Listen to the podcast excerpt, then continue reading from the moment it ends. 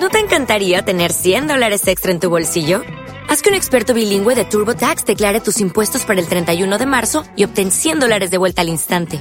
Porque no importa cuáles hayan sido tus logros del año pasado, TurboTax hace que cuenten. Obtén 100 dólares de vuelta y tus impuestos con 100% de precisión. Solo con Intuit TurboTax.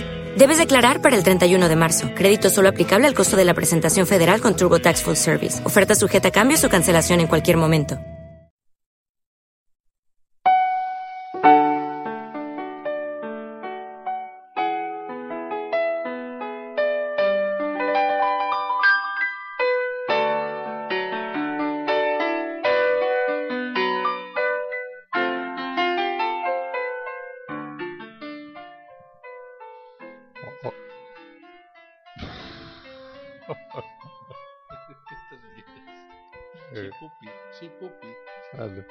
Hola, muy buenas y bienvenidos una semana más a Sunset Boulevard.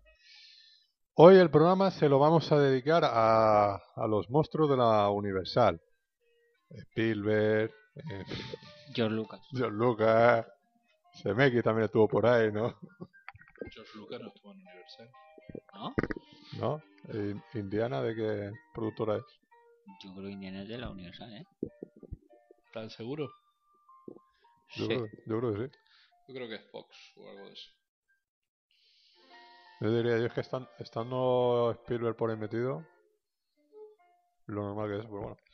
Bueno, eh, en realidad los monstruos de la Universal, pues bueno, no son estos hombrecillos que acabamos de nombrar, eh, sino son los míticos eh, monstruos de la Universal, ¿no? De, de, por ejemplo, Drácula, Frankenstein, Pasando por un montón más. a un montón que vamos a tener. Una, tenemos una lista de 53 películas. Más que monstruos diría el cine de terror de la Universal. Gente fea, ¿no?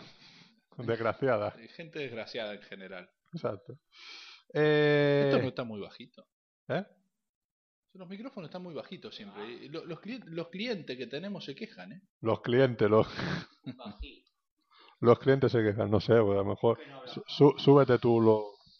No, no, sí, esto lo tengo, lo tengo al máximo. Y no se escucha una mierda. Ahora mismo no lo escucho tampoco, pero bueno. Este es el programa que solemos hacer, que siempre las... Ahora ya me oigo más. Eh, que siempre hacemos las pruebas cuando entramos en directo, no antes. pero bueno.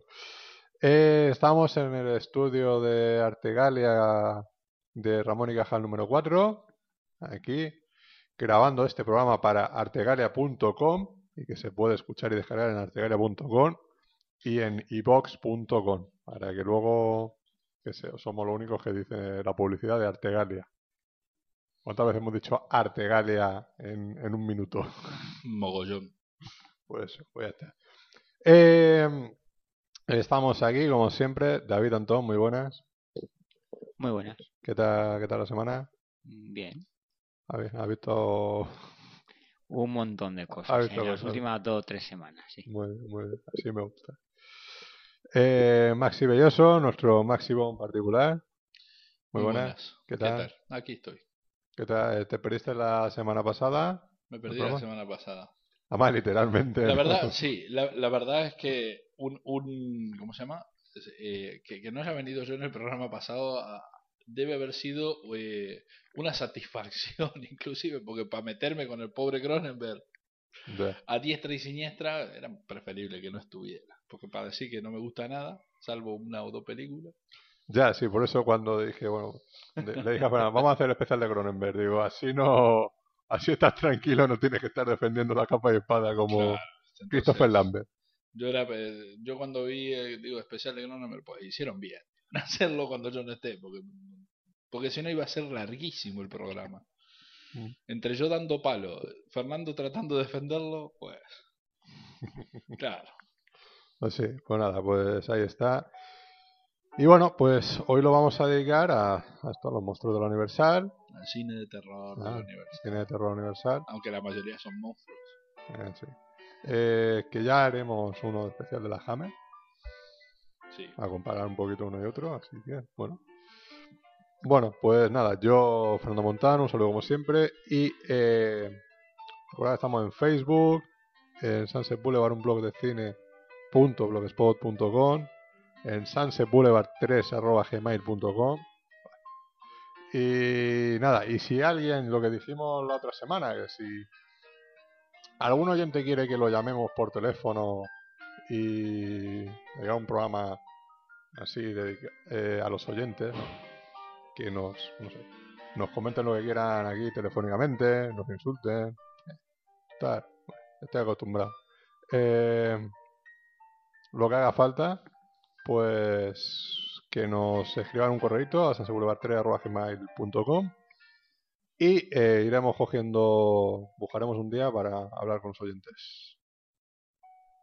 Así que nada, si os parece, vamos a, vamos a empezar a, con el especial. Pues empecemos con el especial, ¿no?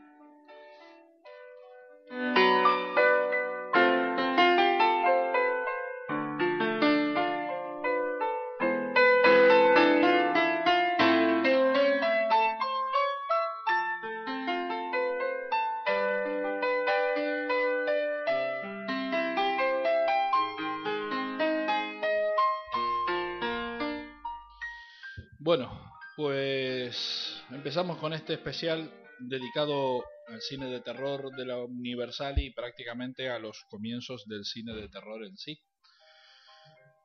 Hablar sobre, sobre el cine de terror de, de los estudios Universal es hablar prácticamente de algunos nombres en particular, como puede ser Todd Browning, James Whale,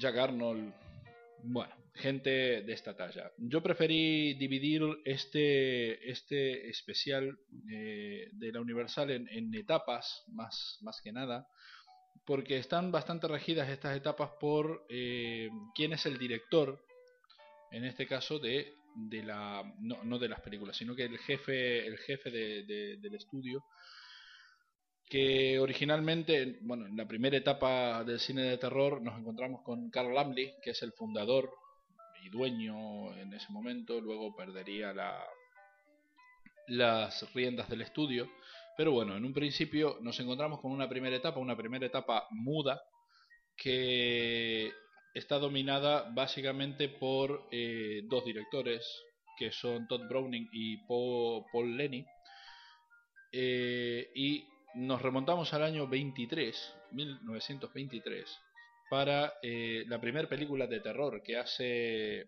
que hace Universal, es El jorobado de Nuestra Señora de París. Oh. Yo recuerdo ver esta película cuando era chico, me pareció un auténtico coñazo de mucho cuidado. No la he vuelto a ver porque todavía recuerdo algunas imágenes y me sigue pareciendo un pestiño. Tener en cuenta que es una película muda, de, años 20, ¿no? De los años 20, del 23, y filmada con, bueno, con los medios que había en esa época. Bueno. Está editada en DVD. Está editada en DVD. Eh, salió sí. hace un año por ahí. No, Mm. no, no, está prácticamente desde los orígenes del DVD. No, película. hubo, hubo una edición, eh, pero ahora el año pasado salió una, una edición remasterizada y creo que tenía contenido adicional, ¿eh? Ujú. No, no sé si era de un disco en dos discos, pero tenía material y todo eso, y la copia restaurada. Pero seguro que la es del 23 y no la de Anthony Quinn. No, no, es, es, es la, la clásica, la muda. Sí. Ujú. Bueno. Pues la siguiente película más famosa que esta, que esta anterior es El fantasma de la ópera con eh, Lon Chaney eh, de protagonista. Es de 1925 y a mí me pasa lo mismo que con la anterior. Me parece un pestiñaco de película, salvo, eh, salvo el momento en color de la película, ¿no? que es el momento que, que el fantasma aparece disfrazado de la máscara de la muerte roja Mm.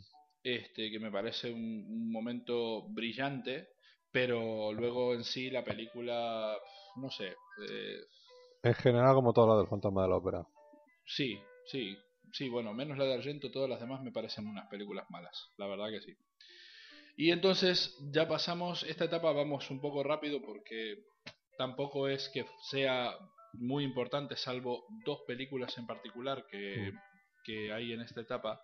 Pasamos a una trilogía dirigida por Todd Browning, protagonizada por, por este hombre, por el que acabo de nombrar, Lon Chaney, eh, que es el trío fantástico de 1925, Esta película era Lon Chaney y el, y el liliputiense este que sale en, en Freaks también. Bueno, una película interesante, pero repito, una película un poco pestiñaco también. Es que la verdad, esta época es muy pestiño de, de- de ese cine, ¿no? Eh, No, yo no lo, no lo discuto, ¿eh? Porque la de, a mí tampoco me gustó la de El Jorobado y, y la del Fantasma. O sea que. Entonces, en el 27, también con Lon Chaney, eh, viene una de las buenas películas de esta etapa de Universal, también dirigida por Todd Browning, que es Garras Humanas. Sí. También editada en DVD. Bueno, editada en DVD. Editada junto con Freaks. Exacto. En, eh, en la edición Eh. especial de Freaks, en el segundo disco viene esta película, Garras Humanas, que es una muy, muy, muy buena película. Quizás esta junto con, con El legado tenebroso de, del 27 sean las dos mejores películas de, de, de toda la de toda esta primera etapa de Universal, esta etapa muda de la que estamos hablando. Siguiente película que viene, también dirigida por Todd Browning, es una que aquí en España se llamó La Casa del Horror, pero eh, más conocida por su título en inglés que es London After Midnight. Sí. Esta película, bueno, los que hayan tenido oportunidad de verla en su momento, que nos cuenten algo si que están vivos todavía, porque esta película eh, realmente está perdida.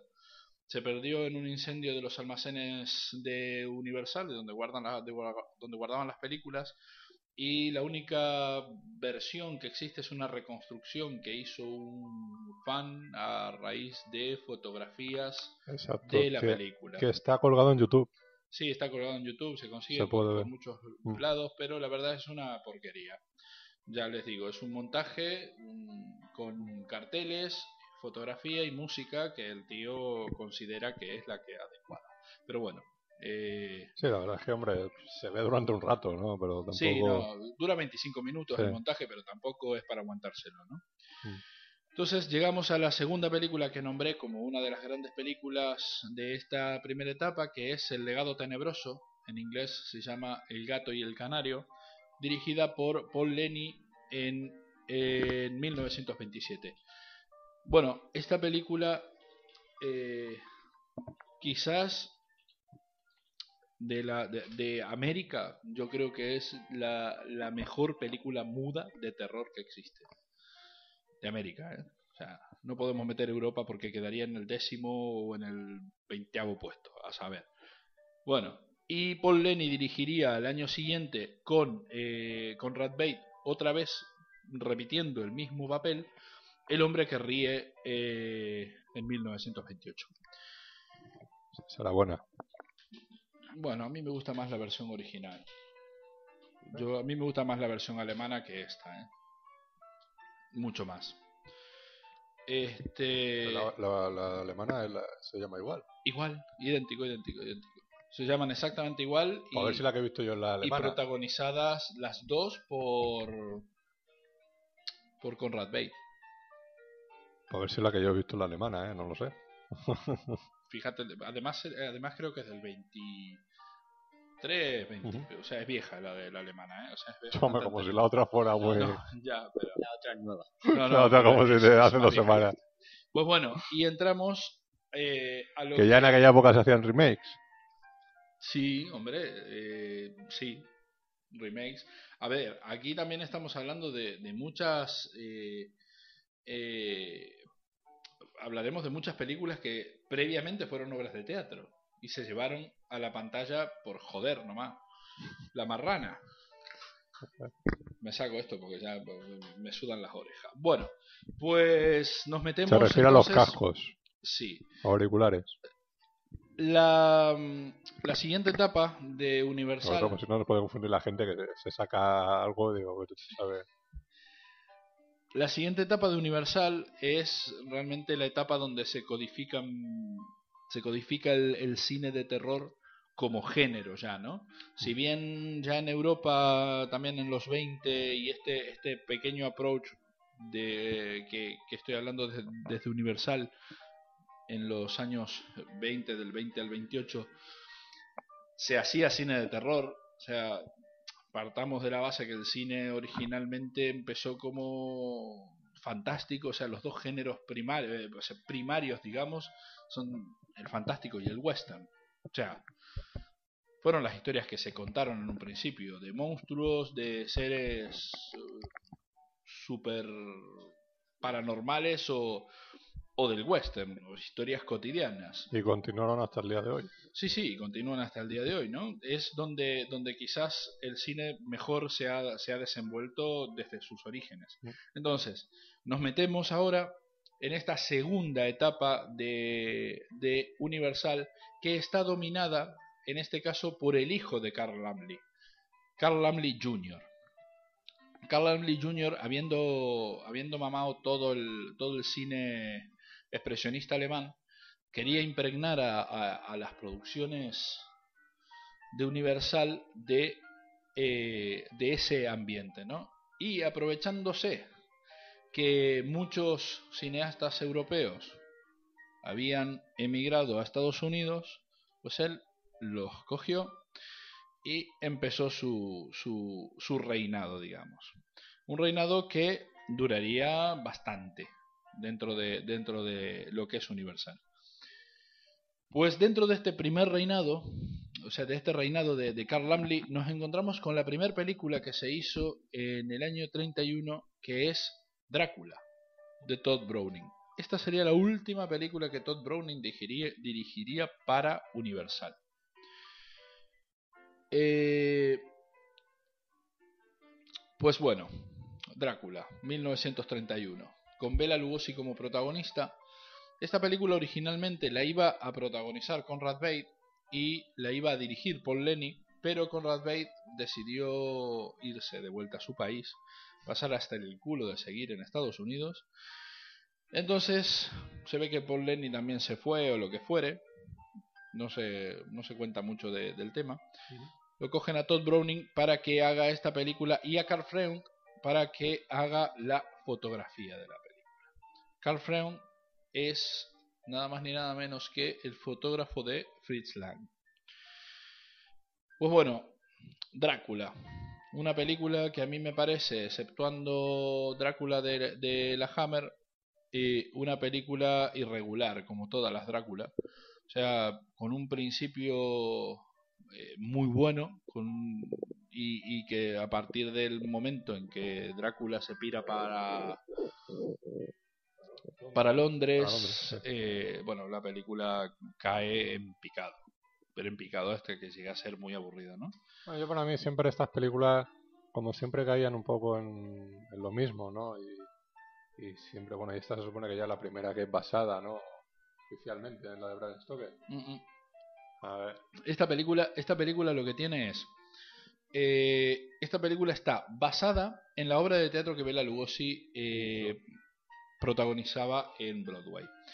El tema es que eh, justamente Carl Lanley llega a un acuerdo con los autores del, eh, de la obra de teatro, con la heredera de, de los derechos de, De Bram de Stoker. Bram Bram Stoker, que era su mujer, solo para utilizar el nombre Drácula, la verdad. Eh, sí que hubo un guion original donde, donde el Drácula, eh, donde era muy, o sea, muy, muy, muy semejante al, a la- al, al libro, pero esta, esta película se parece mucho más a la obra de teatro que al, al, al libro. al libro, ¿no? De todos modos, peca exactamente de lo mismo que del libro. Tener toda la primera parte interesantísima y a partir de, de terminar los diarios, los diarios de Jonathan Harker, irse a la mierda todo el libro. Pues aquí... Exagerado. Sí, sí, a mí es que me parece... Yo me la parece- recuerdo muy. A mí me gusta. Esta película. Sí. Cambian los personajes de lugar también. eh, Pero bueno, ahí está. Bela Lugosi, qué sé yo. Bela Lugosi hoy en día es entrañable. Es un- que se, ¿No? se le, afe- le afectó mucho el personaje. Sí, bastante, bastante. Bastante porque, sobre todo porque a raíz del éxito que tuvo con Drácula, se creyó su, su, su personaje, ¿no? ¿no? O sea, no el personaje de Drácula, sino el de ser una estrella de Hollywood. Y eso lo llevó a que cuando le propusieron su próxima, la próxima película, donde el tío tenía que protagonizar a- al monstruo de Frankenstein, No o sea, quisiera. ya nos metemos con la siguiente, que es el Doctor Frankenstein también del mismo año, pero esta vez dirigida por James Whale, británico, eh, dijera que no, porque el monstruo no hablaba, iba totalmente maquillado, prácticamente no se le veía la cara, dijera que no. Entonces eso hizo que eh, Universal contratara a Boris Karloff, que Boris Karloff había hecho muchas películas antes, pasa no lo conocía ni Dios cuando hace Karloff esta película, pues obviamente se convierte en una estrella, una mega estrella, sin decir ni una palabra.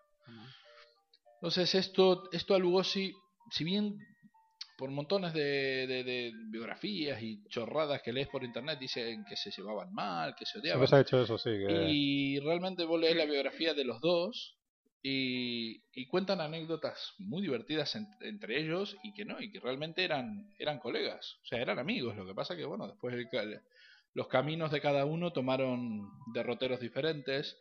Pues bueno, vos fíjate como una mala decisión, pues a este hombre llegó prácticamente a, a joderle la carrera Sí, estuvo trabajando en los últimos años, ¿no? Con Ed Wood. con Ed Wood. eh, y claro, era, era un adicto a las drogas, ¿no? Todo eso. Y, y ya se decía inclusive que dormía hasta en un, en un Mm, ataúd. Un ataúd. Sí, Ah, Y fue enterrado con la capa de Drácula. Sí, eso sí, pero lo demás son leyendas. O sea, no, o sea, es un poco. Todo eso es lo que se fue diciendo un poco de. Están las dos biografías editadas, Sí, o sea, publicadas. sí, sí. Ahora hace poco sacaron la de Boris Hace Karloff, poco salió la de Boris Karloff y hace años ya que está eh, la de Bela Lugosi. la de Bela Lugosi que se llama El Drácula vampirizado. Una- es, la verdad es que es muy buena esa, esa biografía. Pues bueno, del año 31, El Doctor Frankenstein, dirigida por James Whale. Uno de los directores que van a resonar bastante durante esta, durante esta etapa. El Doctor Frankenstein, a mí me parece una muy buena película. Eh, qué sé yo. Hoy en día, obviamente, estamos hablando de un cine de terror que hoy en día no da terror. Eh, pero bueno, es una película que enseña mucho. No, están bien, son películas están bien hechas. Yo me quedo, a lo mejor me quedo inclusive con la con la secuela. Sí, yo también. Es probable que me quede con la secuela. Tiene, tiene más elementos que, que, me gustan que, que eso. Pero bueno, año 1931, Doctor Frankenstein. Siguiente película que se hace ese mismo año, o sea, descubren un filón directamente con Carl, Carl Blanley Jr. a la cabeza, descubren un filón del cine de terror. Si bien su padre estaba totalmente en contra de que se hiciera este cine, considerando que era eh, morboso y que la gente no quería ver eso. Sin embargo, La gente quería verlo. la gente quería verlo. Demuestra, demuestra la producción, o sea, la cantidad de producción que tuvo Universal sobre cine de terror, cine fantástico, bueno, más o menos, pero sobre cine de terror, que la gente sí quería ver eso. Y no hay más que ver que siete partes de Saw lo confirman. O sea, así de fácil. A la gente le gusta el morbo y el cine de terror. Aunque hoy en día esto ni morbo ni cine de terror. Pero bueno, siguiente película que eh, nos trae Universal es La momia, de 1931, Con Boris Karloff, con Boris Karloff otra vez, dirigida por Carl Freund. Yo diré de La momia que para mí, entre las tres películas clásicas, o sea, el Drácula, Doctor Frankenstein y La momia, a mí me parece la que es la mejor, superior con creces a las dos anteriores. Eh, pues eso. No tengo ser, tampoco. No sé. Yo, a mí es que las historias de la momia no me- No, ya no lo he te- dicho alguna vez que gustan, no, no, pero a no mí- me es convence que ninguna. ya no solo ya no solo es por la historia de la momia en sí, sino que cómo, cómo está, o sea, la realización. La realización, sí, película, hombre, evidentemente me las tres son muy buenas. No sé, a lo mejor ir- van Me- evolucionando un poco. me pero parece brillante, ¿no? La, la- la evolución. O sea, la evolución, la producción de esa película, la, la, la forma en que está hecha. De hecho, parece una, una película hecha en el año 31, comparada con las otras dos, eh, se conserva mejor. La peli en sí, ¿no? Bien. En el año 32, volvemos. Aquí con- pone 32 la momia, ¿eh? Sí, pero está mal, ¿eh? ¿Qué es IMDB eso? Mm. ¿Sí? Pues en el, hasta en el DVD dice año 31. De hecho, en el concurso que hicimos una vez era el 31. Claro. No, sí, es posible. Sí, sí, Pero aquí pone, además, de hecho pone estreno 22 de diciembre del 32. 22 de En diciembre del España. 32. En En España, España o- no, en Estados Unidos. O sea que es el 32. Pues bueno. Da igual. Tampoco nos vamos a pelear por un año. No, bueno, la cuestión es, eh, en el año 32, justamente, se estrena El Caserón de las Sombras, también dirigida por James Wales, otra vez con Boris Karloff, haciendo de mayordomo borracho. Pues esta... Eh, es- personaje que le pegaba, ¿no? Sí, sí, este es un peliculón. Un peliculón. Hace poco que, que, que la editaron en, en DVD aquí. Y, y yo, yo me la compré porque, bueno, yo, este cine de terror, ya saben que yo compro mucho. Pues, un peliculón. ¿Qué voy a decir? Es un peliculón. Por donde la miren. Aconsejable al 100% esta película. El caserón de las sombras. Y ahora viene una peli que no Con vi. Charles Lawton. Con Charles Lawton, sí. Con Charles Lawton en un personaje muy curioso. Sí. Es una película muy divertida, ¿eh? Tiene mucho humor la película. Bueno, James Wales, James Whale en general tiene mucho humor. O sea, recordemos a la vieja gritona de, de- de- del hombre invisible y, y ya está. Pues aquí un- una película Creo que hubo no una he visto. edición mal- malucha, ¿no? De, de ¿De esa cuál? película. Del Caserón de las Sombras. No, no hubo ninguna edición hasta que ¿No? editaron, hasta que la editaron hace cosa de menos de un año.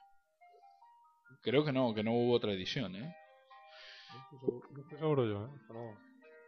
Pues siguiente película del año 32, dirigida por Robert Florey, es El doble asesinato de la calle Morgue. Esta es una película con Bela Lugosi que no he visto. Si alguien la vio, que comente. Yo la vi de Sí. pequeño y la verdad es que el recuerdo que tengo no es muy bueno. Esto, no esto no quiere decir que sea mala. Claro, no, no. Hombre, uno cuando es pequeño, viste que ve unas mierdas que a veces son buenísimas y Sí, uno no se entera. Ta- ta- ta- también, a a veces de, de adulto también se, Ya. no se entera. Sí, eso también es verdad. Bueno, siguiente película del año 32. Esta sí es una gran película dirigida por eh, Víctor Halperin, que es La Legión de los Hombres sin Alma. Otra vez con Bela Lugosi. Pues bueno, esta es Peli zombie. casi la primera película de zombies, se podría decir, si no la primera. Películas Hombre, de zombies. Gabinete Caligari, ¿no? Sí, Gabinete Caligari está antes, es verdad. Pues eso.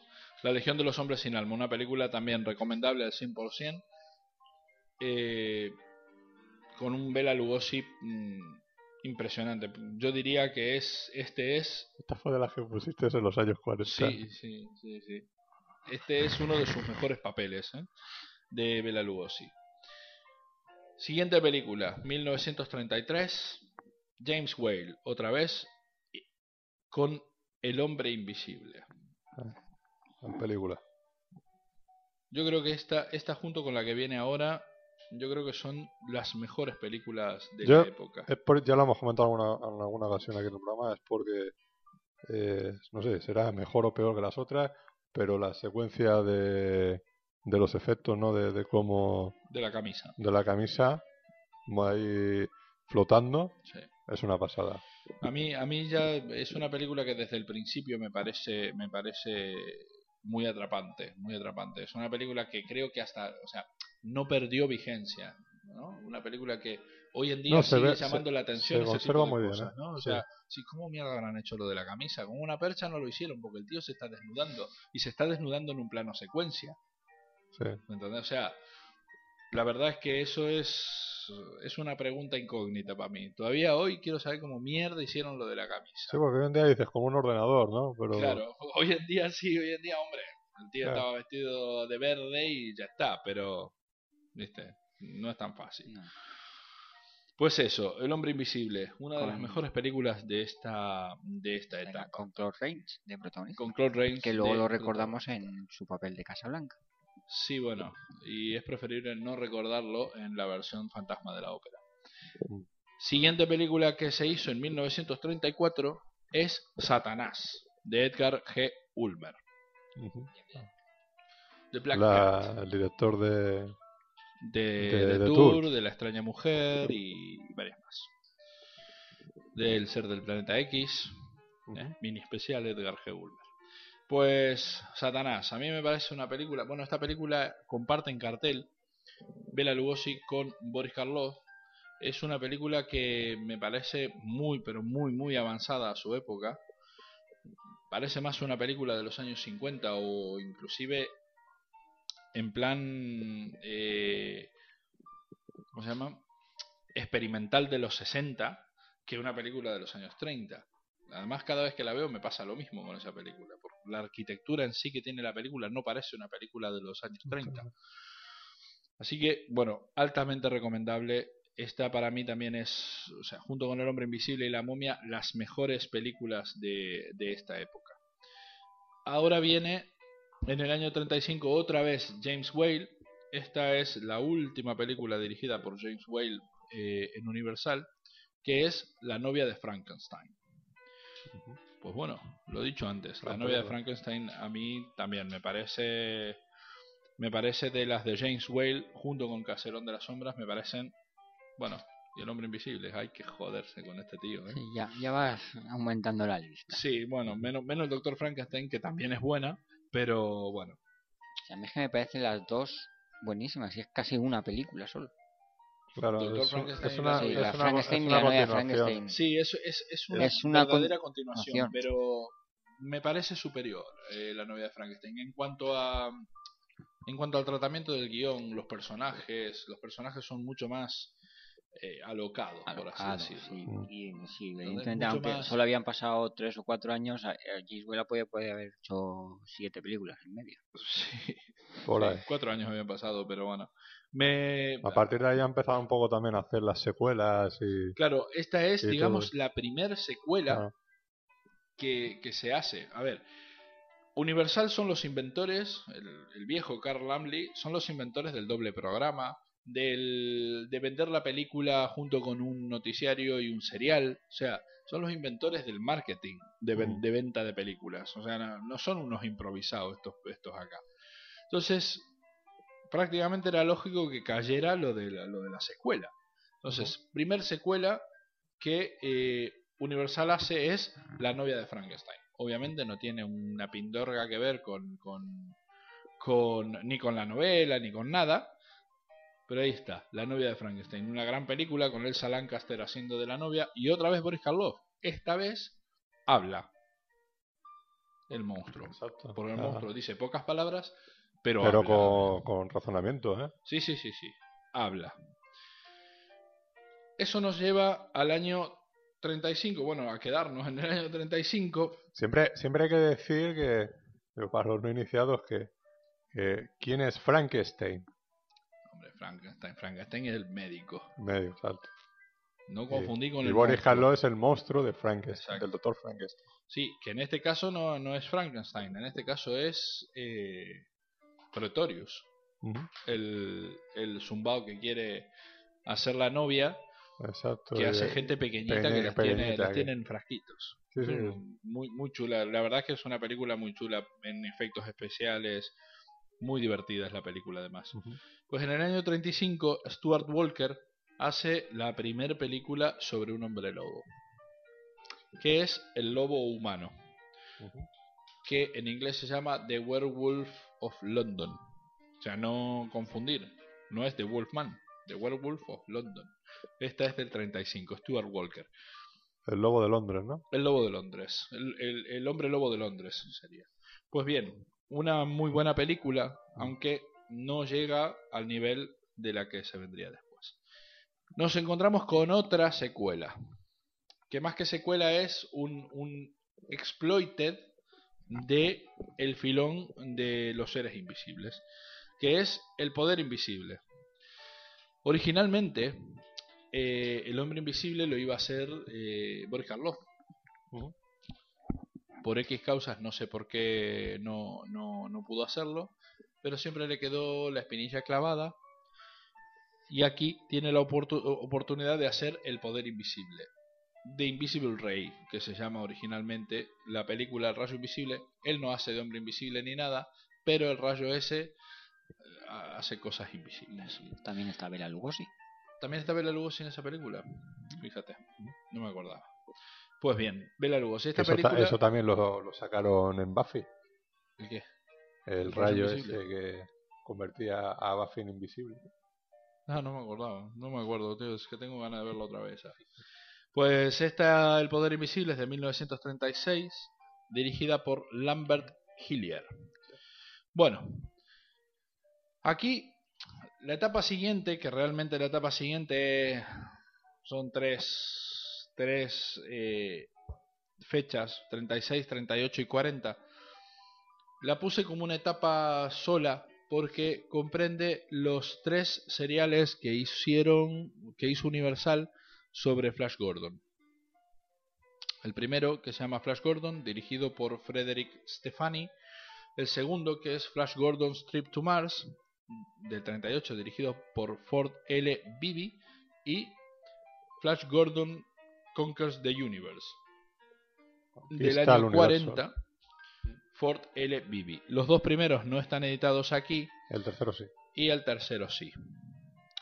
En una edición muy mala, pero bueno. Pero bueno, editado. Vamos a repasar la etapa anterior para ver cuáles están editadas y cuáles no, para que la gente vaya y compre si quiere.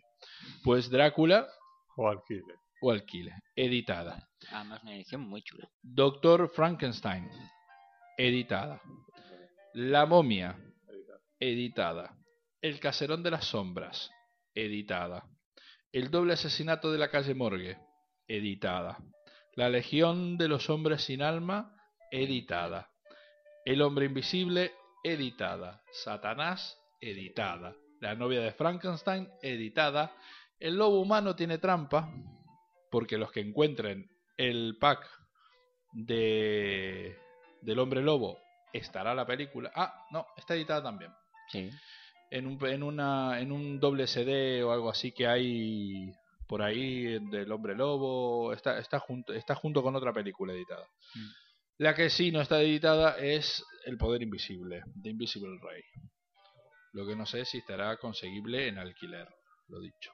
Bien, de las tres de Flash Gordon, la única que está editada hasta el momento es Flash Gordon Conquers the Universe o Conquista el Universo en una edición un poco malilla. Los que se encuentren con esto y lo vean, vea- verán que es un pestiñaco de, de- de serial. Lo que pasa es que van a encontrarse con algunas cositas que van a decir, ala, estos copiaron a Star Wars. Y no, no señores, es al revés. Sí, básicamente porque los 40 están antes que los 70. Por eso mismo. Básicamente. Entonces llegamos a la eh, cuarta etapa de Universal. Si quitamos los cereales, digamos, es- tercera etapa. Esta tercera etapa está signada por la secuela. Directamente. O sea, ya no, no, no han pasado prácticamente de hacer películas originales y no. Si bien hay algunos casos que siguen eh, ofreciendo películas nuevas, pero secuelas. Primer secuela es La sombra de Frankenstein. Aquí ya empezamos a encontrarnos con un menjunje de monstruos Bestia. bestial, donde se juntan Drácula, el hombre lobo, eh, bueno, el hombre lobo todavía no, donde se juntan Drácula, Frankenstein, bueno, empiezan ahí con la sombra de Frankenstein, esta tontería. Empezaron De- a sacar los hijos también, ¿no? Sí, sí, sí, ya esta, esta etapa es, es terrible. Películas divertidas dentro, de, dentro Sí, de lo son, que son cabe. películas cortitas también. Sí, además muy cortitas, de una hora una hora. diez, una hora quince, no más. Mm. Esta película la dirige Rowland W. Lee, 1939.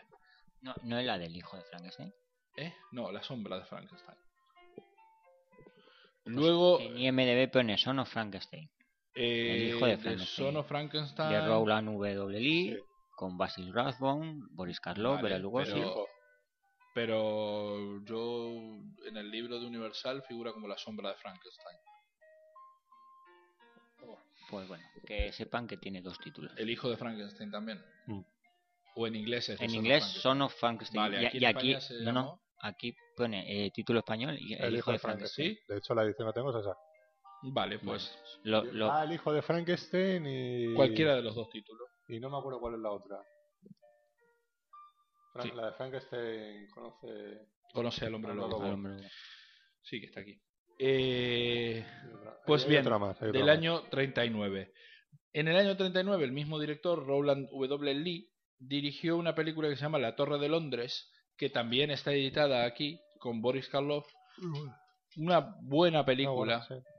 Buena, buena. No llega al nivel de las de la etapa anterior, pero es una buena película. En 1940 tenemos Black Friday, que aquí creo que se llamó Viernes 13. Eh, es posible. dirigida por Arthur Lubin. Otra vez con Boris Karloff y Bela Lugosi compartiendo cartel. Esta es una muy, muy buena película de esta época. ¿eh? Sí, para llevarse mal, trabajaron un montón de veces juntos. ¿no? Trabajaron muchísimo juntos, muchísimo, muchísimo. En más de 15 películas han trabajado juntos. ¿Del 40? Del 40. Aquí no sé, pero en Venezuela sí fue viernes 13. Yo creo que, creo que, que aquí también. Pero bueno. Black Friday. Esta película sí que no está editada. Una pena. Es una muy, muy buena película. Del año 40, dirigida por Christy Caven. Caven, me sale un voz de verga, yo qué sé. Christy Caven eh, dirige The Mummy's Hand. La mano de la momia. O como se llame aquí en España, no sé. No encontré Pro- título en probablemente no, te, no estará editada. The Mummy's Hand. No, tú. editada creo que no está. Bueno, aunque no, lo sé. No estuvo en el pack de. ¿Estuvo editado aquí el Del- pack de la momia? eh, eh, es que no me acuerdo. Yo creo que estaba el de Drácula, el de Frankenstein y el de... El hombre lobo también. Y el del hombre lobo. Son los únicos tres que estuvieron editados aquí. ¿Y el de la momia? El de la momia no. ¿Seguro? Sí, sí, sí. sí. El que sé que no estuvo fue el del hombre invisible. Los dos, ninguno de esos dos estuvieron. Ni, es, ni esos dos, ni el del monstruo de la laguna. Ninguno de esos tres estuvieron. Pues The Mummy's Hand. Mala.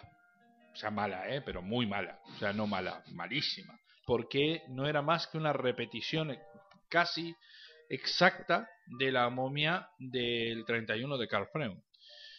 No era una secuela, digamos, era una remake, pero muy mal hecha, ¿eh? O sea, sin el arte que Carl Freund tenía, tenía tras, tras la cámara. Este, Christy Caven, de hecho, no aparece nunca más en la filmografía, en la, en la filmografía de Universal. 1940, Joe May dirige la secuela directa del Hombre Invisible, The Invisible Man Returns. Aquí se habrá llamado El Regreso del Hombre Invisible o The Invisible Man Returns. Protagonizada nada más ni nada menos que por Vincent Price. ¿Qué me contás? Vincent Price. Un tío simpático, ¿no? Sí.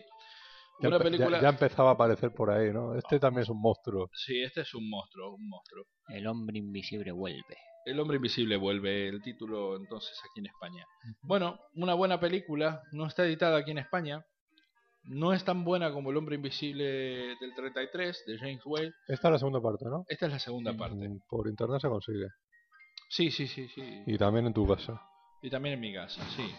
Decir que todas estas, estas películas, eh, toda la saga de la momia, toda la saga de Drácula, toda la saga de Frankenstein y toda la saga del hombre invisible, realmente se pueden comprar de importación. Es una pena que se haya descatalogado aquí ya el pack de Drácula, de Frankenstein y, y del hombre Mm. lobo que hablábamos. Era muy buen pack.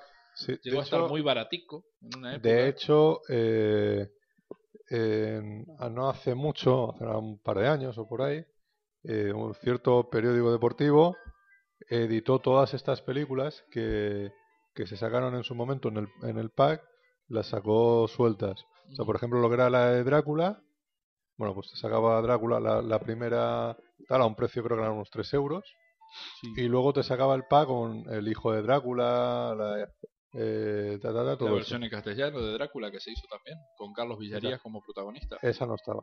No estaba esa. Esa en no el- estaba. en el pack? No. Mira, qué raro. Pues en, en el pack americano sí que está.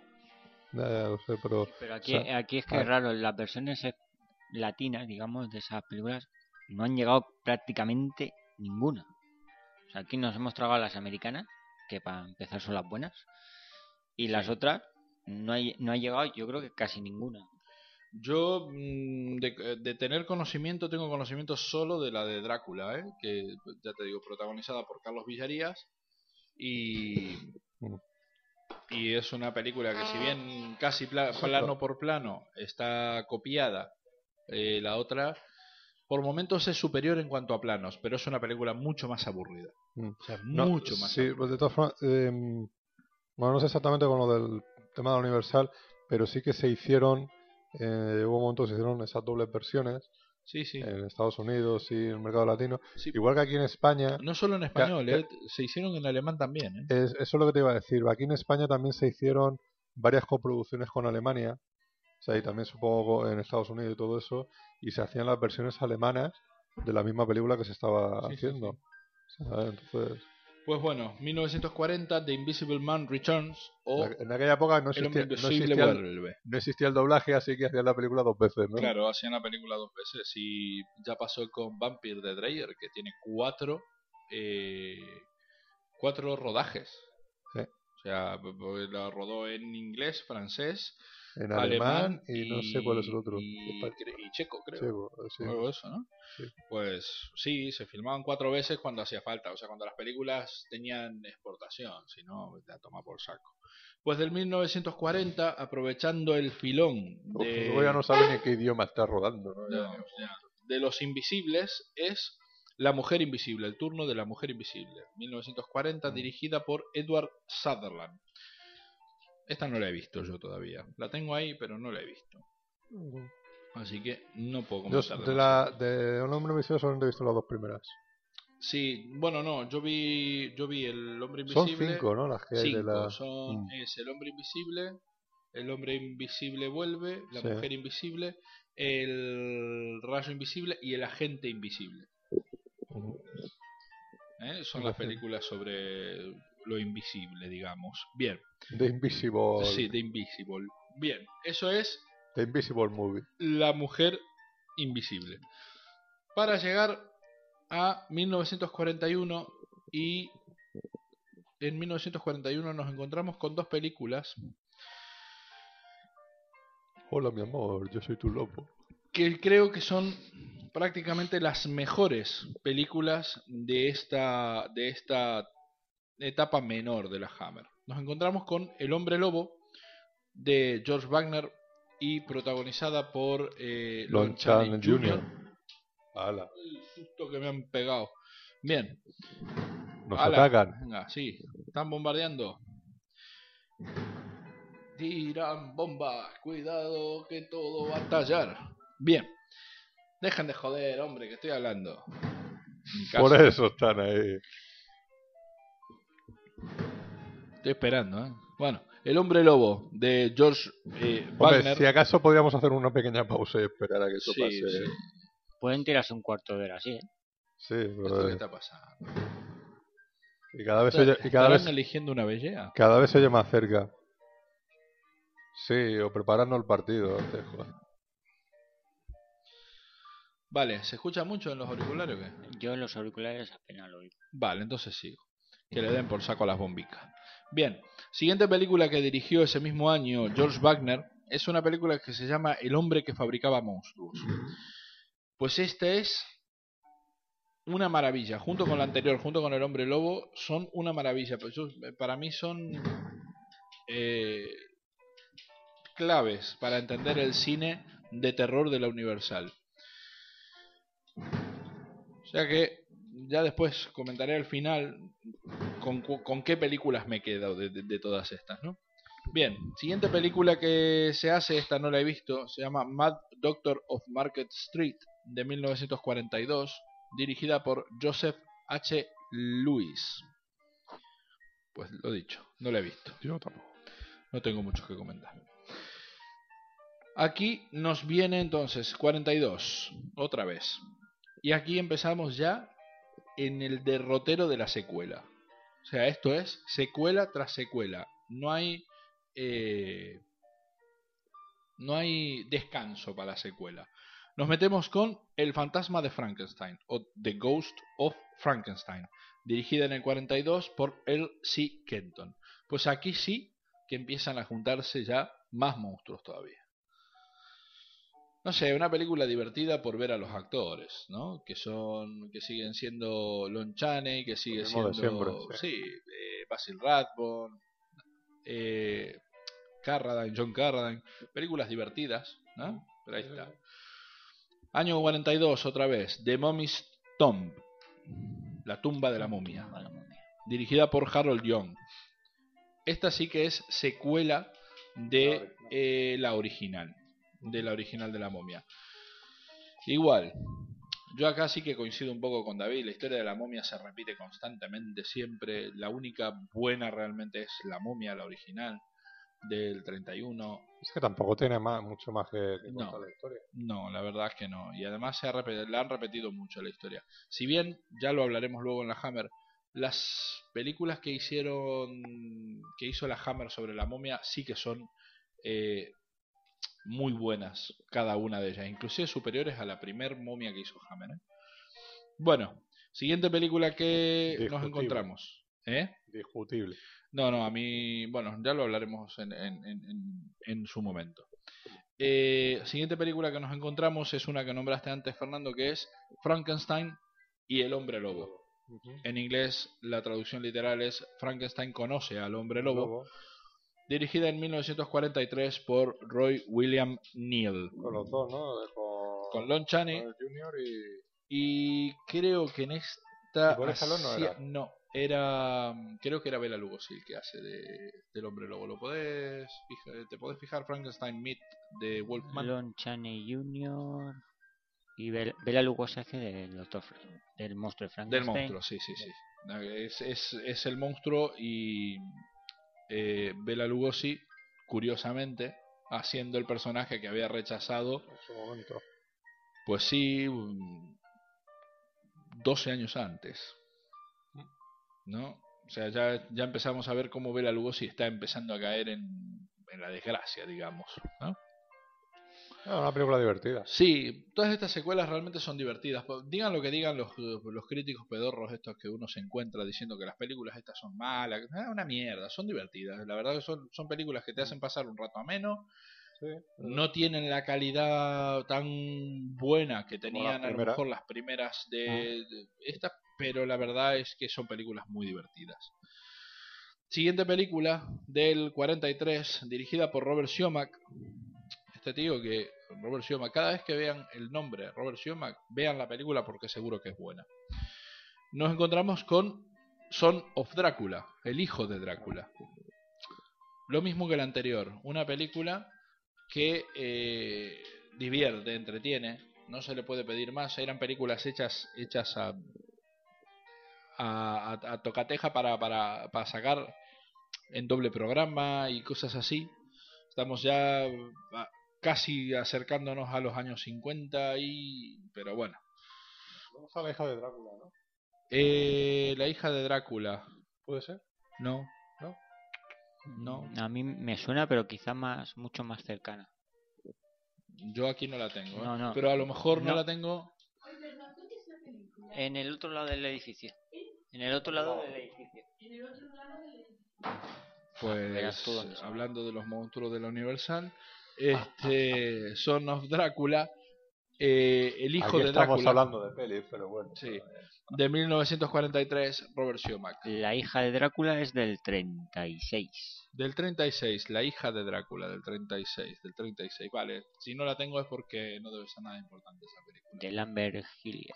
Sí, pero yo creo, no, nos, creo que en el pack eh, de aquí de España no estaba editada. Pero sí que creo que la- la- en el americano sí. Cinco películas hay en el pack de... eh, De Drácula. de Drácula. Drácula, La mexicana, eh, la latina.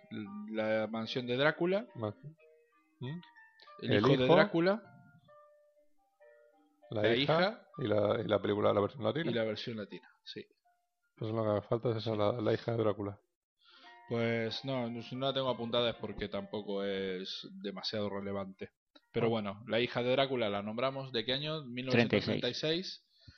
Y Joder. dice cine ahí afuera, hombre. Cojones, dejen de tocar las narices. Es que como está el cartel de Eras una vez el western con el Claro. estreno, Claro. lo mismo están pensando, pues mira, es aquí. Sí, van a confundir Eras una vez de Welter- eh, Western con la del Set de con Set de Mar. Venga ya. Pues Hombre, mucho mejor Eras una vez el western, evidentemente. Son of Drácula, 1943, Robert Schumacher. Recomiendo seguir la, la filmografía de Robert Schumacher, tiene películas muy, muy interesantes, ¿eh? tanto como, como guionista como director. Bueno, año 1943. Ernest Lubin, que antes lo nombré, que había dirigido, que había dirigido Black Friday, eh, dirigió para Universal la segunda versión que se hizo del Fantasma de la Ópera con eh, Claude Rains en el personaje del fantasma. Otra mala versión. Otra versión aburrida, pestiñaco, telenovelera. No da miedo. Ni, ni, ni- grima da, porque ni siquiera tiene ese momento tan espectacular del- de la máscara roja, ¿no? Pues ahí está, Fantasma de la Ópera. Editada también, no, yo ni recomiendo ver esta película porque la verdad es que, es que a mí me parece aburridísima. Bien, esto nos lleva al año 44 con otra secuela de La momia. El fantasma de la momia o The Mummy's Ghost de 1944 dirigida por Reginald Le Borg. Sí, será un Borg. Bien. Borg. Y en el 45 otra secuela más de la de la momia, The Mummy's Curse o La maldición de la, La maldición momia. de la momia, ¿no? 1945, Leslie Goodwins dirige esta película. Bueno, otra más. No hay más que decir. ¿no? Sí, Tampoco- otra más. Bien. Digo, tampoco David, quiero que me busques el título en inglés de La Cíngara y los monstruos, que creo que es eh, The House of Frankenstein o algo así Sí. se llama La casa de. Frankenstein. Sí. Sí. 1945, Earl C. Kenton. La Cíngara y los monstruos. Pues esta es una película que a mí me pareció muy divertida eh, cuando, cuando la vi. Junto con, bueno, las dos, es una biología, esto de la casa, porque The House of Drácula también está, que es, Claro. las dos son del 45, las dos dirigidas por C. Kenton, y las dos protagonizadas por los mismos Por todos los monstruos. por todos los monstruos, porque aquí sí que salen todos, sale Drácula, el hombre lobo eh, y Frankenstein, o sea, el monstruo de Frankenstein y el doctor Frankenstein, salen todos. Películas muy divertidas, Sí, yo- cortitas también, Sí, muy cortitas, una horita. Yo recuerdo ahí, ¿no? A Drácula yendo al psiquiatra. ¿Sí? Sí, era en... Eso no me acuerdo. No sé si era en esa o era en la, en la mansión de Drácula, que Drácula iba al psiquiatra porque lo que quería era no, no morder a la gente. ¿sabes? Y empiezan a salir todos ahí. el- el- resulta que Frankenstein estaba de, de la secuela anterior de tal, que se había ido arrastrado por el río. ¿Te acuerdas? Eh, Estaba congelado el monstruo por ahí, ¿no? Estaba congelado, tal, este- estaba y, y el este lo coge, lo- el psiquiatra este lo coge tal, y le empieza a meterle Sí, sí, sí. tendidos eléctricos. Eh, El hombre lobo pues también llega ahí y se vuelve a encontrar con todo el fregado. Sí, sí. En fin, un follón que se arma. Y Drácula, bueno, que Drácula lo suyo no era precisamente No. el dejar de... Pues. House of Frankenstein. The House of Frankenstein, ¿no? Sí. De hecho, aquí eh, he puesto la cingara y los Mossos directamente me ha enviado a la mansión de Frankenstein. Ah, mira tú. Se ve que la han, Una la han- familia la han muy- editado, la han cambiado el título. Son familias muy... En su momento, yo sé que No, en su sí, momento y sí que y se en- llamaba La yo, Cíngara y los la cingara y los Mossos, yo la en televisión la vi como la cingara y los monstruos. Sí, pero está editado. Yo, el nuevo de está editado como La mansión. La de- mansión. Eh, to- todas estas películas eh, tienen su gracia, ¿no? Porque está Frankenstein, el hijo de Frankenstein, la novia de Frankenstein. Sí, están todos. Ah, Está toda la familia reunida, ¿no? Están todos, Entonces, están normal, normal que al final haya una mansión de Frankenstein y se juntan todos ahí. Pues bueno, repasando esta pequeña etapa para ver cuáles son las que están editadas y cuáles no. La sombra de Frankenstein o el hijo de Frankenstein, habíamos dicho. eh, ¿no? sí. Pues esta no sé si está editada. Estaba editada en el pack. No sé si todavía No, está editada. actu- actualmente no. Actualmente no. La digo, Torre eh, de Londres, que todas sí está estas editada. realmente no se han editado, se editaron dentro de los packs, no se han editado sueltas, pero sí se consiguieón con el con el periódico. ese. Ah, La Torre de Londres, que sí está editada. Black Friday o Viernes 13, que no está editada. La de Mummy's Hand, o La mano de la momia, no sé si. Creo que no. Creo que esta no se editó en ningún momento, porque el de la momia solo hay dos ediciones. Eh, el retorno del hombre invisible o el hombre invisible vuelve no, No está, editada. editada, la mujer invisible no está editada. El hombre lobo sí está editada en una edición muy chula. Eh, el hombre que fabricaba monstruos no está editada, una pena. Mad Doctor of Market Street no está editada. The Ghost of Frankenstein estuvo editada en su momento. The Mummy's Tomb no está editada. Frankenstein y el hombre lobo estuvo editada en su momento. El hijo de Drácula o Son of Drácula estuvo editada en su momento. El fantasma de la ópera está editada. The Mummy's Ghost estuvo, no estuvo. The Mummy's Curse no estuvo. La Zingara y los monstruos sí estuvo editada.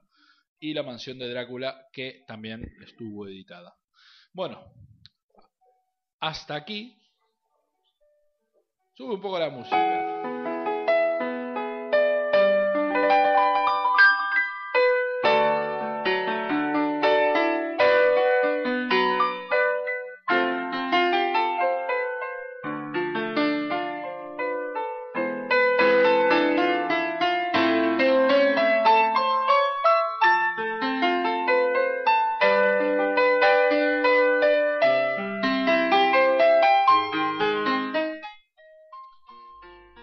Bueno, ya nos estamos metiendo prácticamente en la recta final y aquí es donde esta, digamos, época dorada de- del terror del cine de la Universal, si ya bien ya venía decayendo en esta etapa anterior que duró desde el 39 al 45, nos encontramos con las parodias puras y duras.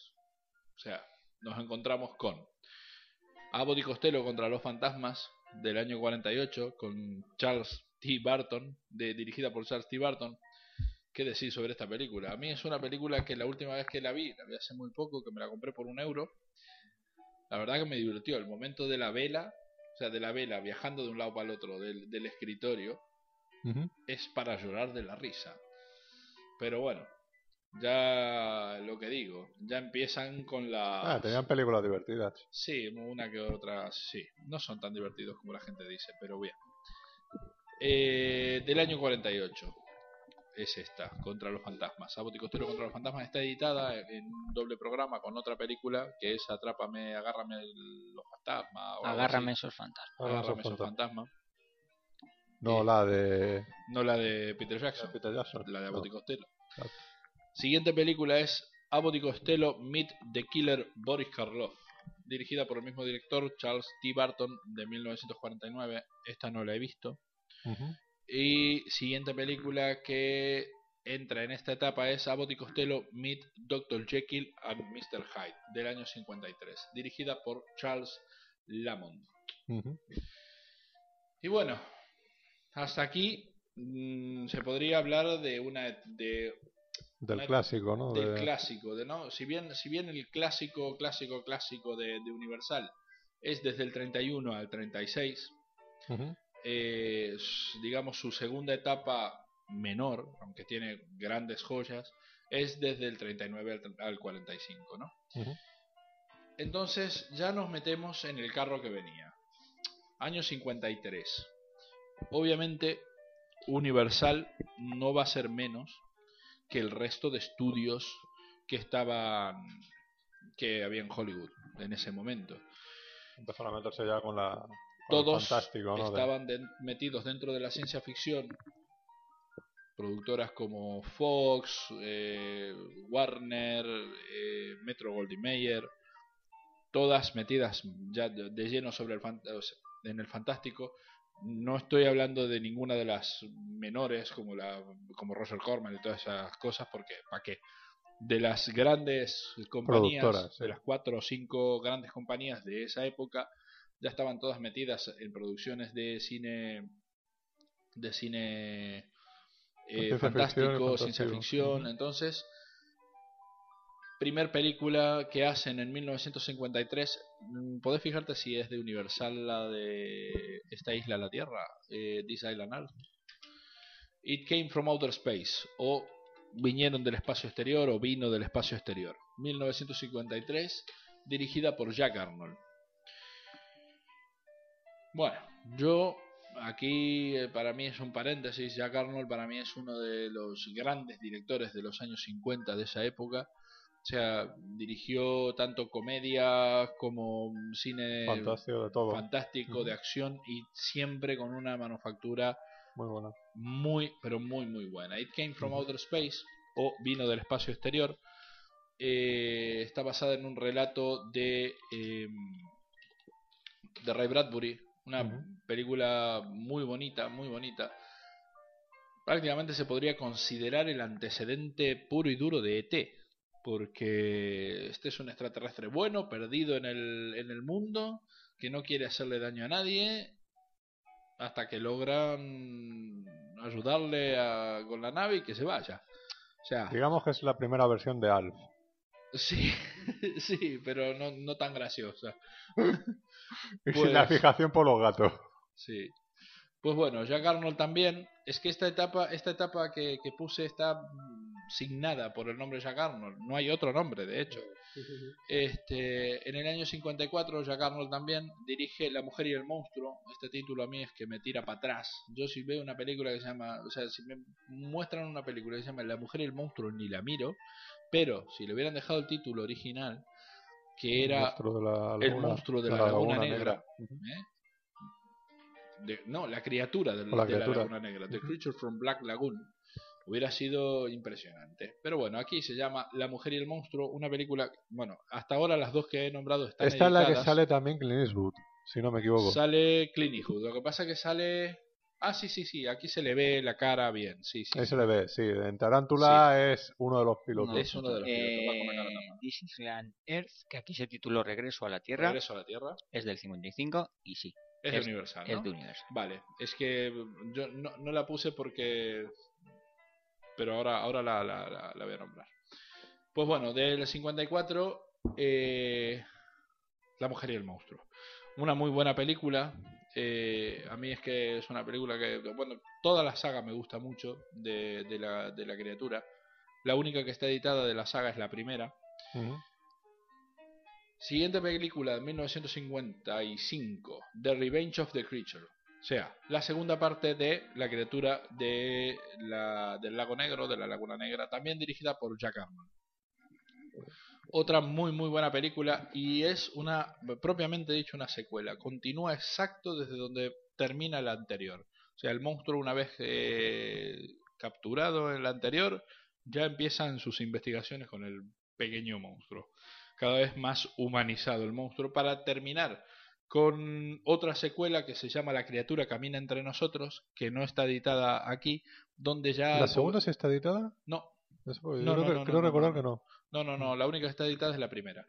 Eh, la tercera ya vemos al monstruo vestido de saco y corbata, al pobre, o sea, muy jodido realmente. Es, es- no, no, es una excelente película. ¿eh? Ah. 1955 también es la película que le pregunté antes a David, que se llama Regreso a la Tierra, eh, dirigida por Joseph, M. Newman. eh, Joseph Newman. Bueno, una película de, de, de alto presupuesto, de alto presupuesto, mucha pasta hubo metida ahí. Fracaso para la Universal, aunque es una película Ah. que a mí me gusta muchísimo, muchísimo, muchísimo. Fue de las primeras películas de ciencia ficción que, que vi ahí, qué sé yo, con 10 años, supongo. Eh, una película muy colorida. Si bien está acreditado Joseph Newman como director, Jack Arnold dirigió todas las secuencias del planeta Metaluna, que son las secuencias más, más chulas de la película. ¿no? Bien, siguiente película. Y ya estamos entrando así en la recta final final. Siguiente película, Tarántula. Jack Arnold, 1955. Peliculón. Peliculón. Asquerosa que era la tarántula. Peliculón. Asquerosa hasta, hasta decir basta. Me va creciendo la jodida. Muy buenos efectos especiales. Y aquí otra vez nos encontramos con Clint Eastwood, pero esta vez con la cara tapada, que va dentro de un avión tirándole bombazos Ah, a la pobre a la araña. pobre, ¿qué, culpa, qué culpa tendrá ella? Sí. Eh, David, fíjate otra película que se llama The Monolith Monsters. O los monstruos de piedra, creo que se llama aquí en España. Eh, fíjate si es, si es de Universal.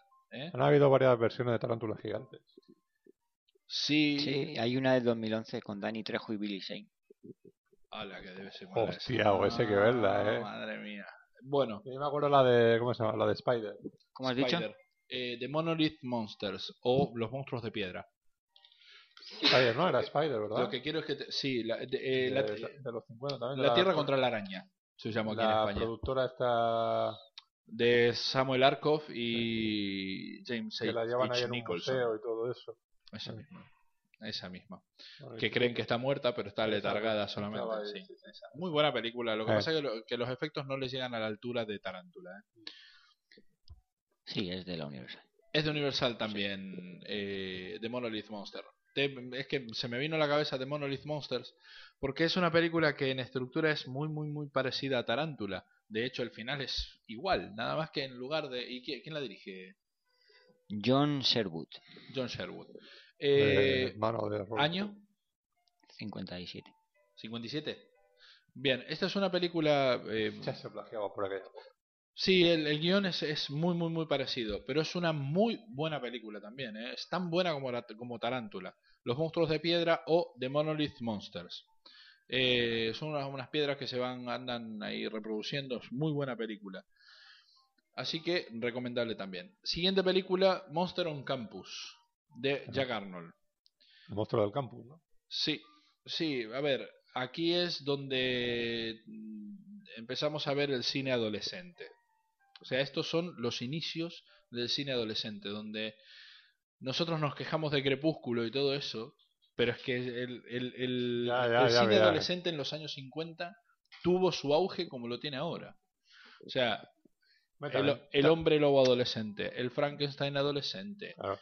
Y luego Hubo cientos de estas películas. ten ¿eh? en cuenta que muchas de esas películas estaban protagonizadas por, por parejitas de esta trijosa de los, de los años 50. Sí, o por ídolos, o por ídolos musicales de esa época. Y... Entonces es un poco eso. para que. Era otra época también.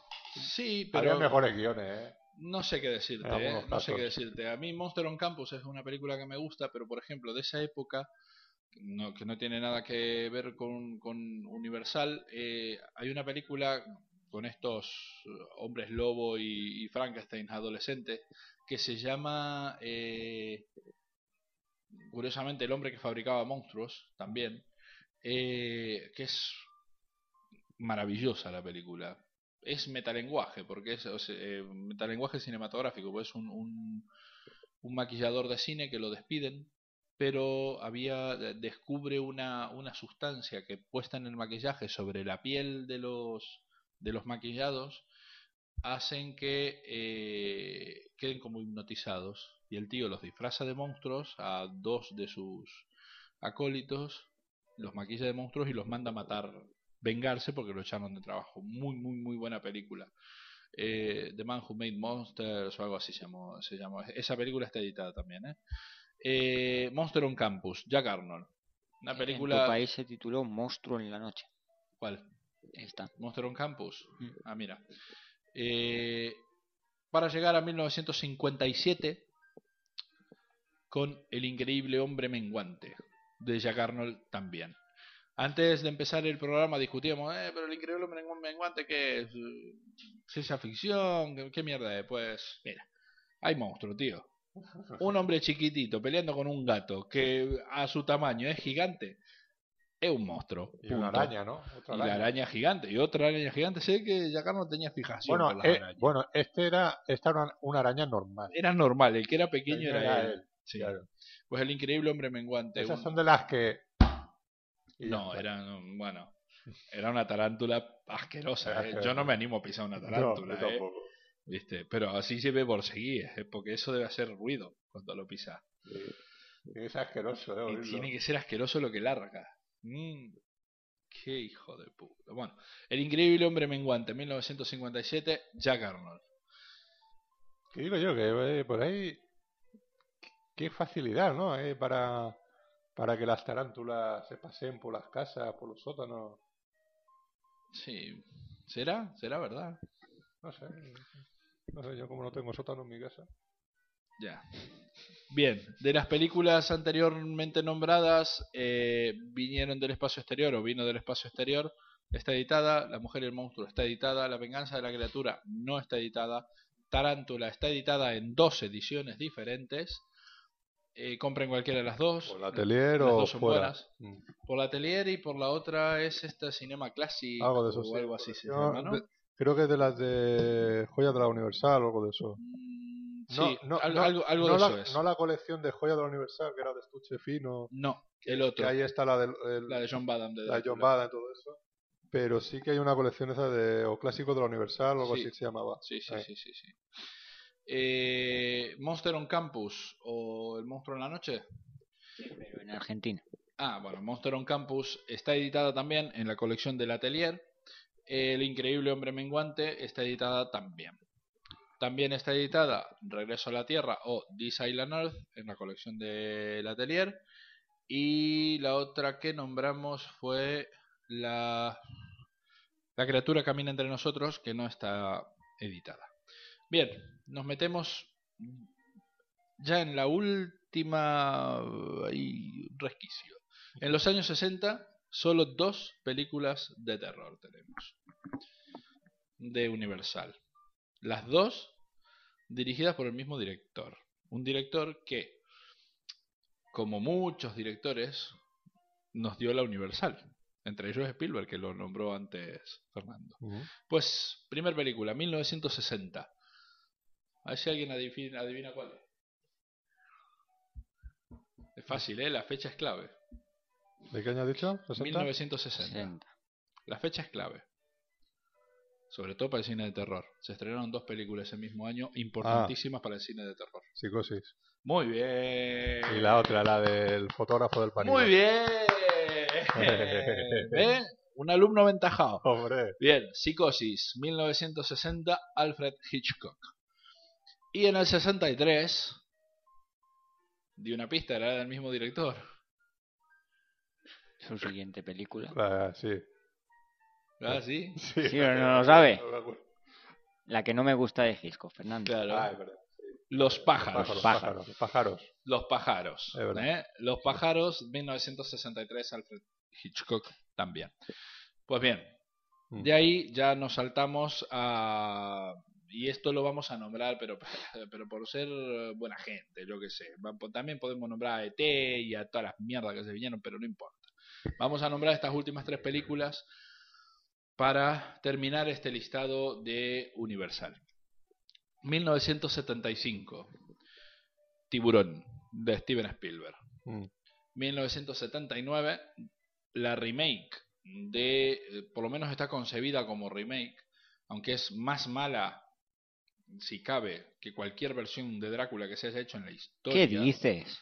Es buenísima. Drácula de John Badham de 1979. Este hombre que se vaya a dirigir a John Travolta bailando y que se deje dar por saco con tonterías. Eh, que Yo- a yo- mí me mola esa peli. Yo coincido con David, ¿eh? A mí me gustó. A mí es que, me- a, a mí es que lo que me pasa A con Fran esta Langella. película es... Fran No, no, es que Fran Langella lo hace bien. Mm. El problema que yo tengo con la Y película es Laurence Olivier. que coge la, la peor parte de la novela y, la- y me la hace larga. Ese es el problema que tengo con la película.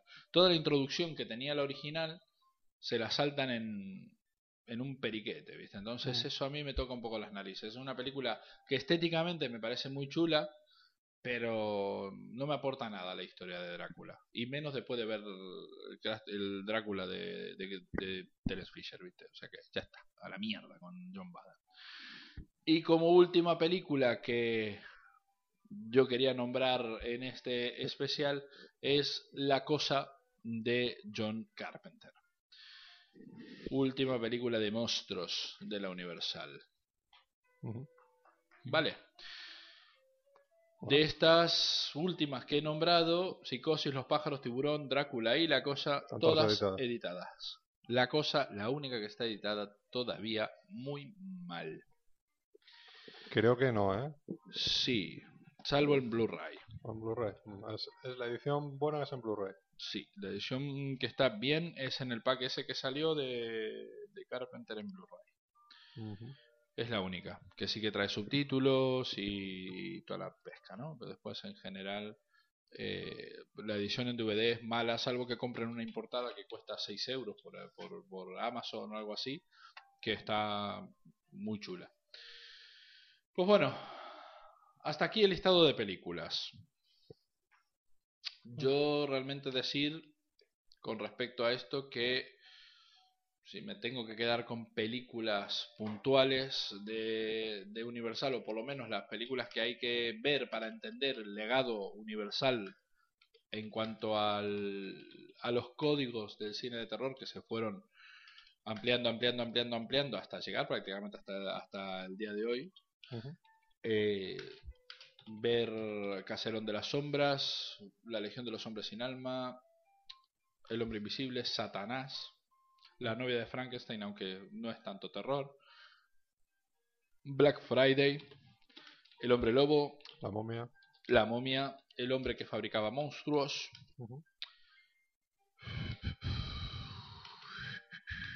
Psicosis. Psicosis.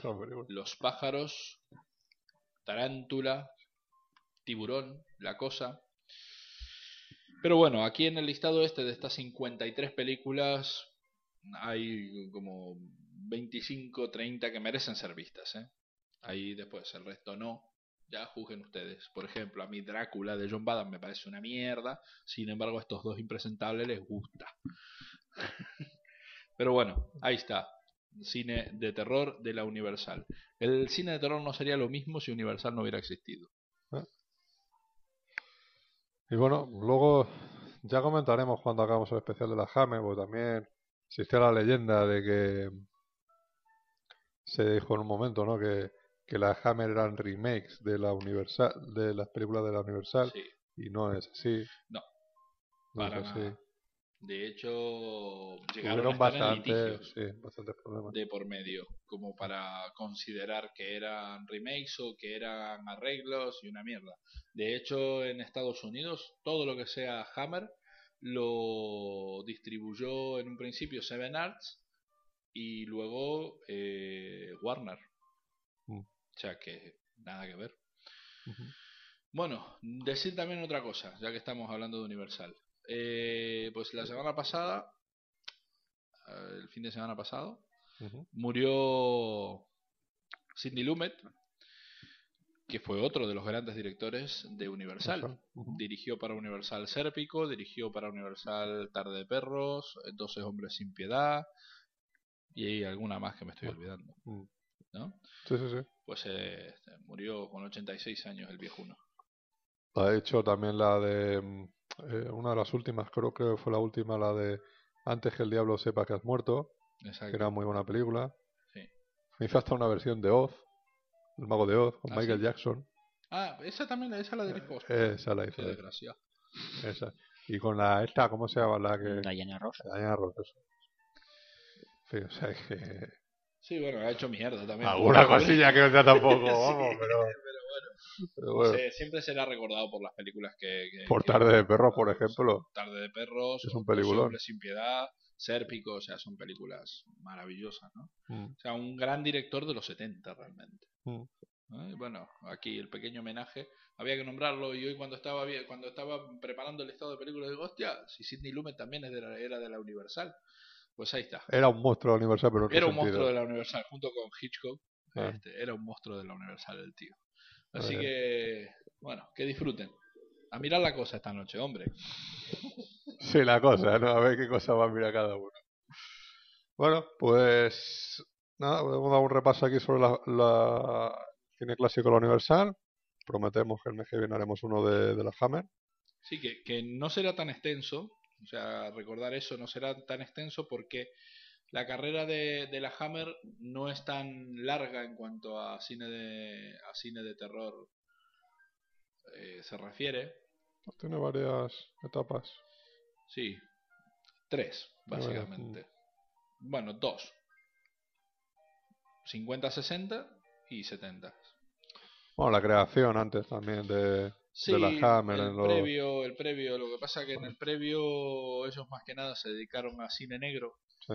hasta que entran tímidamente en los años 50 en la ciencia ficción con Quatermass y, Mm. y con Triángulo de Cuatro Lados y cosas así. Se movieron un poco por lo que vendía en cada momento. Los Sí. 40, como era el cine negro, empezaron Sí. con eso y luego se sumaron al, al fantástico. a la, a la ciencia ficción y, y Mm. ya por ahí en, en los finales de los 50 descubrieron el filón como ya hubiera hecho Universal en los en los 30 descubrieron el filón del cine de terror gótico y ahí entraron a saco a dar, pero con una estética totalmente diferente. Lo que pasa es que, bueno, hablar de Hammer va a ser hablar de un director y de otros dos directores que no tuvieron nada que ver con Hammer, pero que estaban muy influenciados por la estética, ¿no? Que son. Mario Baba y Roger Corman. Y algunos técnicos, directores de fotografía, Jack Sí. Asher, eh, Sí, sí, de esos habrá, habrá que hablar. hay unos de- de cuantos por ahí, algunos de los actores y de las actrices de la, de la Hammer.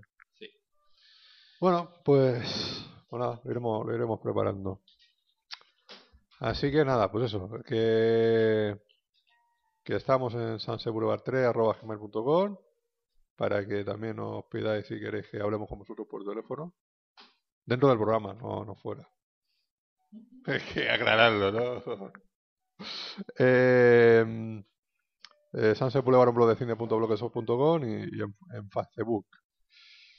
Bueno, nada, eh, nos vamos de vacaciones, ¿no? ¿Nos vamos de vacaciones? Sí, ¿no? Pues ya la semana que viene esto está cerrado. Vale, sí, habíamos dicho que, que nos cogíamos vacaciones en Semana Santa, ¿no? Sí, Pues vale, Semana Santa vacacionera. ahí estamos. Bueno, pues nada, pues David, Si alguien quiere el listado de películas, eh, prometo que lo colgaré esta noche en el blog, muy bien. ¿eh? Para que lo tengan a mano. Para que sepan lo que se tienen que comprar. Pueden Eso. marcar una cruz de para a la venta o en alquiler. ¿Qué hora, qué hora es? ¿Qué hora es? No sé, Las 8 y 25. Muy bien. He vuelto a ver la película del mono. Sí, por fin. Ya, la- ya se las traeré para que la vean. ¿Y qué? ¿Te ha molado o qué? Sigue siendo un película. Sigue O siendo sea, ya lo has conseguido y ya te lo ha enviado este y... Sí, sí, me llegó justo la semana pasada antes de irme a Madrid. Ajá. Y, la vi el fin de semana pasado. ¿Ya has pillado los subtítulos y todo eso? Eh, sí, lo que pasa es que todavía tengo que hacer el, el, el arreglo para, para poder para poder para que la puedan ver. Yo me la, me la vi en inglés, se entiende muy bien, pero con subtítulos mejor. Pero sigue siendo una muy buena película, ¿eh? Ahora, una película hecha con dos duros, lo que pasa que bueno, hay que hay que conseguir monos. Muy buena, ¿eh? Muy buena. Sigue siendo una película me, me la acordaba más, o sea, me la acordaba mejor de lo que yo creía, ¿eh? O sea, no recordaba, había partes que iba mirando la película y digo, "Jo, coño, claro, si esto era lo que pasaba y es un película, la verdad. Así que ya está. Bueno, ¿cómo se llamaba la película? ¿Cómo se llama? Aquí en España se llamó Una fría noche de muerte. Mm. Y en Inglaterra, en Inglaterra, en Estados Unidos tuvo dos títulos. Eh, The Chill Factor y A Cold Night Death. O sea, el factor frío y o Una fría noche de muerte. Con él Ah, igualas.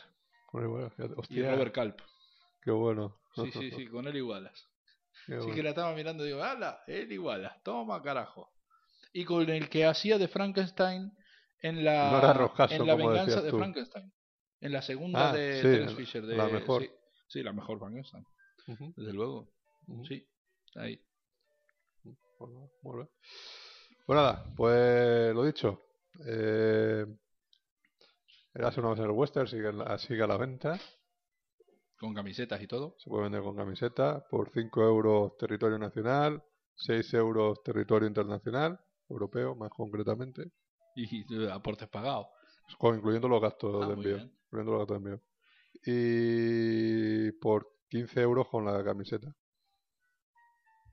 Muy bien. porque sale más, son 7 euros camiseta más 3 euros DVD, más los gastos de envío que ahí se suben un poquito más. Claro. Pero bueno. Eh, quien quiera, pues eso. A través de, de los respectivos Facebook de, tal, o de, De los mails y todo eso, a pedir. mails, a pedir, a pedir. Que ya hay unos cuantos y prometo que este fin de semana voy a enviar eh, cuatro que tengo por ahí pendientes. Oh, pero esto está siendo todo un éxito. Sí. Sí, vale, vale, está ahí. Hay algunos por ahí que, que, que, está, que se están vendiendo.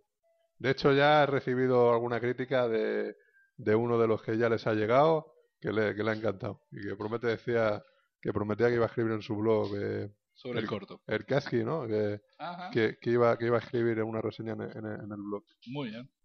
suyo, sin spoilers. Sin spoilers. Bueno, eh, pues nada, pues nos vemos en el próximo programa, en el 222, David. Aquí lo, No 122, ¿eh? 222. 222. Que sí, que lo sé. Y este es el 221. Digo, por si acaso. Pues nada. si no es que luego, luego me voy, pongo yo a, a- a- a- a- que lo voy, lo voy a subir a internet y digo, ¿dónde está aquí el programa? ¿Cuál es? Y luego tú estás de coche si es este. O sea, ¿eh? o, o no me lo, o no lo copia. No, no lo copió el ordenador. Yo sí le di a copiar. Si Ya, el ya, ordenador ya. no lo copió ni en tu pen ni en el mío, ya. Eso ya la culpa del ordenador. Eso la culpa ¿Sabés cuál es el peor mal de los ordenadores? Lo has dicho 200.000 veces. Del pero- usuario. Pero yo le di a enviar a las dos Pero siempre es y mejor- Salió, y salió, hasta salió la esta de Mira, enviando. escúchame, escúchame. Siempre es mejor lo de copiar y pegar. Escucha lo que te voy a decir. No te creo. Pues no me creas. Pues nada, pues nos vemos la semana que viene, David. Nos vemos. Sí, Maxi está ahí liado ahí con su... ¿Con mi qué? No, no, digo David, ahí Ah, formatizado. sí, sí. Sí, no sé, creo que está mandando un mail o algo así. Eh, sí, cosas de... Sí, este, está con otras historias. Sí, qué tío. Ahí, comentando que Stallone va a dirigir los mercenarios y eso. No, no. No, ¿no? mira. eh, que- que- No, Ni comentando nada de Walter Hill, ¿verdad? Con Stallone. No, Ahí. de momento no. Eso No. cuando hagamos el resumen de todo el mes ya. Claro. Mm, vale, vale, vale. O sea, para el siguiente. ¿No? Eh, no, el siguiente sería Eh, 29. 29. para el 29 es el próximo Siguiente. programa. Que tenemos que con- eh, concretar alguna cosa ahora de, acerca del siguiente programa. Vale. Eh, pues nada, pues más sí, nos vemos. Nos vemos la semana que viene, nos vemos el Y próximo si programa. no nos vemos, nos tanteamos. Bé. Y yo, Fernando Montán, un saludo como siempre. Nos despedimos. Adiós. Adiós.